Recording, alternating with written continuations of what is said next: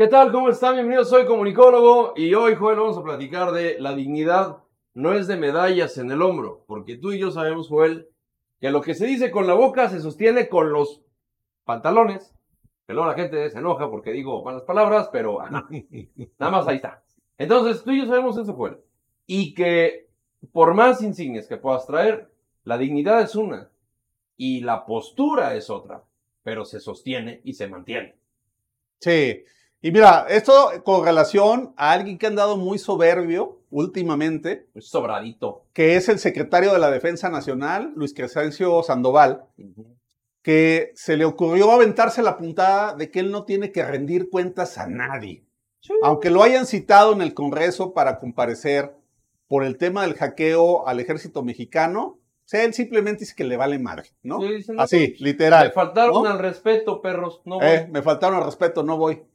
¿Y, sabes por qué dice que le faltaron al respeto? Porque lo convidaron a que la reunión no fuera en eh, las oficinas del ejército mexicano, mm. sino que fueran en el Congreso de la Unión, donde todos los funcionarios públicos del Poder Ejecutivo tienen que ir a rendir cuentas, Hugo. Es un mandato constitucional, no es un capricho de los diputados o senadores es un mandato constitucional porque es una de las facultades que tiene nuestro Congreso Federal. Y si anda muy sobrado el generalito. Pero eso pasa porque pues, el viejo Wango le ha dado todo el poder. Sí, exacto. Todo el poder y toda la lana. Y bueno, pues él piensa que porque trae ya, porque además ya lo has visto cómo crecieron las medallas en este sexenio. Sí, sí, o sea, ya parece de esos generales este norcoreanos, ¿no? ¿No, los has visto cómo traen así? Primera guerra ¿no? segunda, Hace como 20 mil medallas así, ¿no? Vietnam y la Como arbolito de Navidad. bueno, pues hoy vamos a hablar de un eh, expanista que luego fue morenista y que luego ya no es de ninguno de los dos, Germán Martínez que, tuvo un discurso en tribuna digno de la oposición que nos merecemos, no la que tenemos, de la que nos merecemos. Está increíble esto que vamos a ver a. Sí. ¿eh? Quédese con nosotros. Va a estar muy, muy bueno esto.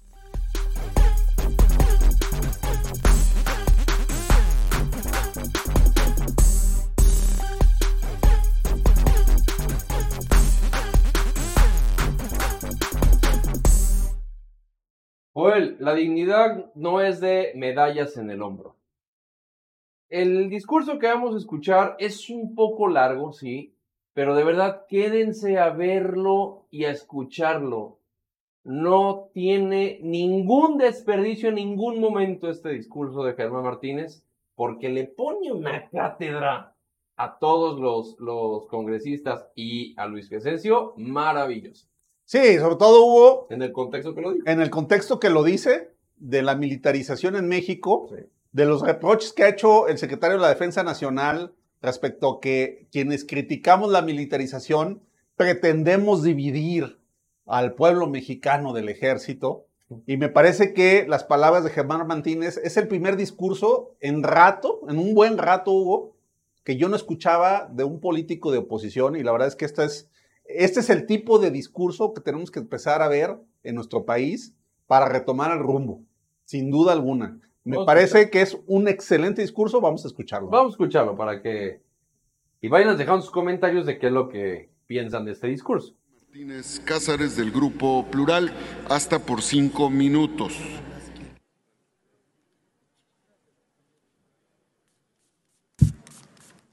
Señorías, Señor Sandoval, mis palabras como senador de la República en relación a las reformas que se sometieron a nuestra competencia sobre el mundo militar ni fueron tendenciosas, ni las movió ah. interés o ambición personal, ni buscaron apartar a la ciudadanía de sus Fuerzas Armadas, como usted afirmó en septiembre pasado. Quienes hemos hecho señalamientos a las tareas castrenses en ejercicio de nuestra labor legislativa, no merecemos su reproche. No se lo acepto. No soy su tropa, ni debemos pensar igual. Respeto el uniforme que usted porta, pero eso no lo hace más ni mejor mexicano. Soy o intento ser leal a México y no soy servil a nadie. La dignidad no es un asunto de estrellas en el hombro, sino de mexicanos estrellados contra la ineptitud de sus gobiernos. Y si acaso usted valiera más que otros mexicanos por sus insignias, entonces México estaría cerca de un autoritarismo militar. Ninguna persona es más que otra en una república como lo soñó Benito Juárez. A los tribunales militares, Benito Juárez les cesó conocer de negocios civiles. Juárez tenía clara la frontera entre civilización y militarización. Eso dije y lo sostengo. Mi argumento entonces es tendenciosamente juarista.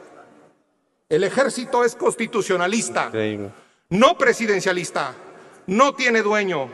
Nació contra el vendepatria Santana, el emperador Maximiliano, el dictador Díaz o el chacal Victoriano Huerta. Esta patria no es de un solo hombre. Su tarea en seguridad pública debe ser de carácter civil, no solo de mando civil. Los tiempos del pensamiento único y la confusión nación, gobierno, partido, ejército, no deben volver. El ejército es pueblo uniformado, sí, pero portar armas no los eleva por encima del pueblo, los compromete con el pueblo. El general presidente de México, Lázaro Cárdenas, heredó un reglamento de, ah. de, deberes militares de 1937, donde prohibió a los militares intervenir en asuntos civiles, artículo 29 también limitó la expresión de ideas en asuntos políticos y religiosos, artículo 31. Y por si fuera poco, en el artículo 92 dice más que a ninguno de los miembros en servicio activo, a los generales corresponde abstenerse en forma más absoluta e inmiscuirse en asuntos políticos del país, directa o indirectamente. ¿Qué tratos y contratos hizo en la Secretaría de la Defensa con Alejandro Moreno, el presunto delincuente según la Fiscalía de Campeche? ¿Por qué se metió en asuntos políticos precisamente bajo el castillo de Chapultepec? ¿Usted, señor Sandoval, se siente autorizado para pisotear esas órdenes del general Cárdenas? La milicia tiene límites y debe respetarlos. El fuero militar no le alcanzará a nivel internacional si se violan nuestra Constitución y los derechos humanos. Quiero a mi ejército victorioso, derrotando a los criminales feminicidas y asesinos de periodistas, pero también lo quiero obedeciendo a la ley. Le ordenaron hacer un aeropuerto, un tren, etcétera. Usted obedece. Y si acaso le ordenaran liquidar a un adversario electoral, ¿también obedecería? Ah. Del militarismo al fascismo solo hay un toque de clarín y dar el paso. Su equipo castigó a un teniente por no darle las botas correctas. ¿Ya castigó a los responsables de custodiar todos los papeles del ejército? Los guacamayos son militares descontentos. El gobierno salió de espoleta retardada para entender el enorme peligro de los delincuentes, pero de estopín instantáneo para entender que muchos de sus contratos no se licitan, solo se adjudican sin fiscalización. A los amigos a firmar contratazos, a los enemigos a tirar balazos. El descontento ya no se oculta, privilegio marcial puro. En el lugar donde usted nos vituperó en septiembre, murieron los niños héroes de Chapultepec. Ellos tuvieron unos compañeros de armas que pelearon por amor a México y no eran mexicanos. Se batieron en muchas trincheras, incluida la batalla de Churubusco. Murieron a manos del ejército invasor norteamericano. Nacieron en otra tierra, pensaban distinto, hablaban otra lengua, tenían otra bandera verde y amarilla que decía Irlanda por siempre. Tenían otro comandante, el capitán John O'Reilly. No eran traidores, señor Sandoval. Eran el batallón de San Patricio. Los mexicanos que pensamos distinto a usted, también amamos a México, aunque solo seamos simples ciudadanos. Luchamos en distinta trinchera, pero nos cobija la misma bandera.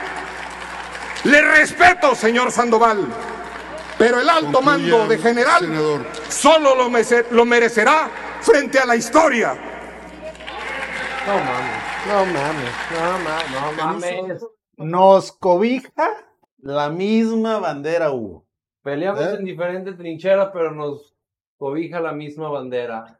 Qué pinche joya de discurso. Sobre todo porque pone en su lugar a Crescencio Sandoval, que anda muy infladito. Eh, yo creo que también pone en perspectiva otra discusión, esta que ha llevado López Obrador a tratar de señalar que todo el que esté en contra de su gobierno es traidor a la patria. Y eso me parece que es fundamental en el discurso de Germán Martínez y que eh, es algo que hay que retomar, Hugo, porque estar en contra de un proyecto de gobierno no significa que eso te haga ser menos mexicano. Ni mal mexicano. Exacto. Es, te hace ser un mexicano pensante, un mexicano crítico. Esto, este discurso me encantaría que se lo pudiera, este video me gustaría que se lo mandaran a, a parientes, amigos que tengan, que defiendan a la cuarta de formación y, que sean de la Legión del Rebusne, que nada más repiten lo que dicen. Y en quien soy comunicólogo.com, van ahí está el WhatsApp y, llegan muchísimos mensajes y luego los publicamos en Twitter porque pues mientan la madre todo el tiempo. Y cuando ves este tipo de discursos de Germán Martínez, que fue alguien que del PAN se fue a Morena y que cuando vio el cagadero que es Morena, automáticamente se paró creo que deja un mensaje. Y que los únicos que se siguen manteniendo dentro de las filas de Morena son las personas que de alguna u otra manera han vivido de la política durante toda la vida y que son parte de la historia de lo que tanto se queja Morena. Mi única conclusión, Joel, para esto es, invito a la oposición a que tengan esa postura, a que tengan esa ideología, a levantar el debate de esa categoría, porque eso es lo que nos merecemos como México. País, eh, a, políticos preparados, a políticos con postura y con una clara definición de lo que estamos buscando. Porque haremos un video, Joel, en próximas fechas, en donde una diputada de Morena, ustedes escucharán el discurso que tiene y es completamente opuesto. Y créanme que no nos lo merecemos. Nos merecemos algo así con fundamento y composición. No con mentadas de madre. Las mentadas de madre déjenmelas a mí. Que soy un ciudadano de a pie, que me encanta criticar al gobierno desde esa postura. Y que lo hago para que la legión del rebusne me lo entienda. Pero cuando se trata de ponerse los pantalones y de ser propios y de estructurar realmente las cosas como deben de ser, estoy a sus órdenes. Pero también a los placentas truncas, neta no mamen, que ese tipo de discursos no se dan cuenta que tiene toda la razón. Sin duda, Hugo, y sobre todo te voy a decir que me parece que ojalá empiecen a surgir más voces dentro de la oposición con esa claridad de discurso, de elevar el debate y sobre todo darle perspectiva a las discusiones que estamos teniendo en nuestro país porque me parece que hemos llegado en esta división y en esta polarización que ha generado López Obrador, estamos en discusiones muy banales, ¿no?